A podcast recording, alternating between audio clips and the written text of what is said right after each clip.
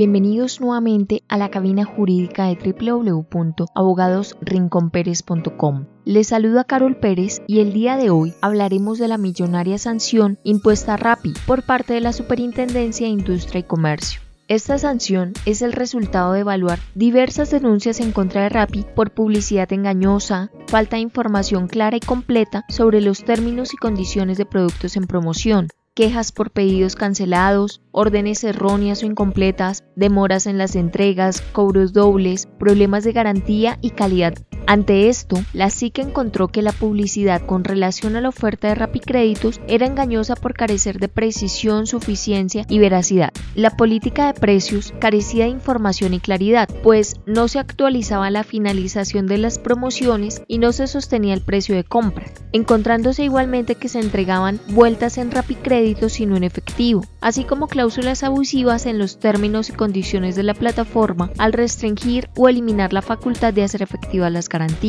Se evidenció también que Rappi no informaba a los consumidores los derechos de retracto y reversión de pagos, sin que se dispusiera tampoco de mecanismos de erradicación y seguimiento de preguntas, quejas y reclamos. Recuerda que todos los proveedores de bienes y o servicios en el mercado tienen a su cargo las consecuencias derivadas de la promoción, calidad y seguridad de los bienes, debiendo asumir los riesgos inherentes a su actividad comercial. Consúltanos sobre este y diversos temas en www.abogadosrinconperes.com.